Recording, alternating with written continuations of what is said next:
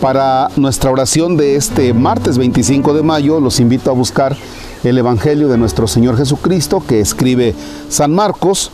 Es el capítulo 10, versículos del 28 al 31. En el nombre del Padre y del Hijo y del Espíritu Santo. Pedro le dijo a Jesús, Señor, ya ves que nosotros lo hemos dejado todo para seguirte. Jesús le respondió, yo les aseguro, nadie que haya dejado casa o hermanos o hermanas, o padre o madre, o hijos o tierras, por mí y por el Evangelio, dejará de recibir en esta vida el ciento por uno en casas, hermanos, hermanas, madres, hijos y tierras, junto con persecuciones, y en el otro mundo la vida eterna. Y muchos que ahora son los primeros serán los últimos, y muchos que ahora son los últimos serán los primeros. Palabra del Señor. Gloria a ti, Señor Jesús. Señor, ya ves que nosotros lo hemos dejado todo para seguirte. Son las palabras de San Pedro. Esas son las palabras. Solo que el seguimiento de Jesús, como lo hace Pedro, es una actitud personal, es una decisión personal. No es que Jesús lo haya agarrado de manera obligada y le haya dicho, ahora me sigues. Y tenemos que hacer esa aclaración. ¿Qué cosa es seguir al Señor? Seguir al Señor no es que te pongas una mochila y andes en las procesiones o que te, o que te la pases metido en la iglesia. Seguir al Señor es que tú trates de llevar una vida cristiana de acuerdo al Evangelio. Ese es el seguimiento del Señor. En el caso de San Pedro, está con Jesús, camina donde está Jesús y va tratando de vivir lo que le dice Jesús. Pero ahora le pregunta, Señor, pero ya sabes que nosotros lo hemos dejado todo para seguirte.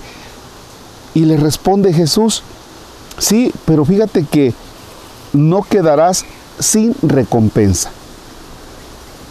Y luego hace una lista de las recompensas que vienen.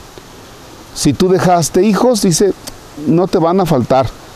Si tú dejaste casa, no te va a faltar casa. Si tú dejaste hermanos, no te faltarán hermanos. Es decir, hay una recompensa. Como para ponerse a brincar, ¿no? Como para que Pedro se ponga a dar de brincos y diga, no, pues qué bueno, pues estamos del otro lado, ¿no? Valió la pena el esfuerzo que hemos hecho por seguirte. Pero hay algo que Jesús le notifica a Pedro. Toda esa recompensa de cosas bonitas viene acompañada de persecución. ¿Cómo que de persecución? ¿Sí? O sea, dificultades. La vida cristiana no es algo fácil. El seguimiento de Cristo no es para que te veas exento de problemas. O sea, no es por interés. ¿Y cómo poder llevar esto a nuestra vida ordinaria? Fíjense bien, a veces cuando vamos a misa y nos encontramos durante la semana con dificultades. Vas a misa el domingo y tú quieres que en la semana no te pase nada, nada, nada, nada, nada. Nada negativo. Ah, pero donde llegue a pasar, no, ya estoy perdiendo la fe, pues yo fui a misa con tal de que me fuera bien y mira cómo me va. ¿Mm? Vaya. O la otra, cuando alguien se casa, ¿para qué te casas? Para que Dios me bendiga, para que me vaya bien. Y hay algunas dificultades en la vida matrimonial. No, ya ves, ¿para qué te casaste? Mira a fulano que no se ha casado por la iglesia y va bien. Y yo sé de algunos que se casan por la iglesia y les comienza a ir mal. O no sé, hasta el hecho de llevar a bendecir el carro, el coche. Padre, bendígalo por favor para que no me lo vayan a robar. Úchale y resulta que, que chocaste. Ah, Vamos a llevarlo con otro padre porque este no funciona. ¿Ya? Entonces, ¿de qué se trata? No se trata de que nuestra relación con el Señor sea por interés y para que nos vaya bien. No, no, no, no, no, no. El seguimiento de Cristo es porque yo yo he decidido libremente seguir al Señor.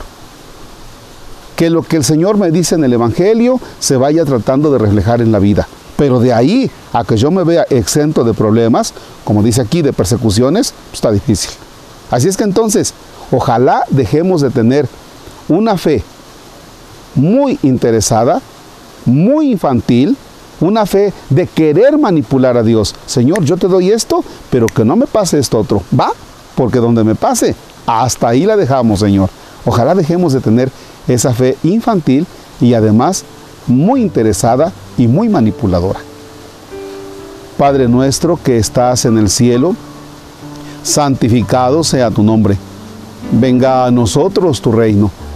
Hágase tu voluntad en la tierra como en el cielo. Danos hoy nuestro pan de cada día, perdona nuestras ofensas, como también nosotros perdonamos a los que nos ofenden. No nos dejes caer en tentación y líbranos del mal. El Señor esté con ustedes. La bendición de Dios Todopoderoso, Padre, Hijo y Espíritu Santo descienda sobre ustedes y permanezca para siempre. El Señor es nuestra alegría, podemos estar en paz.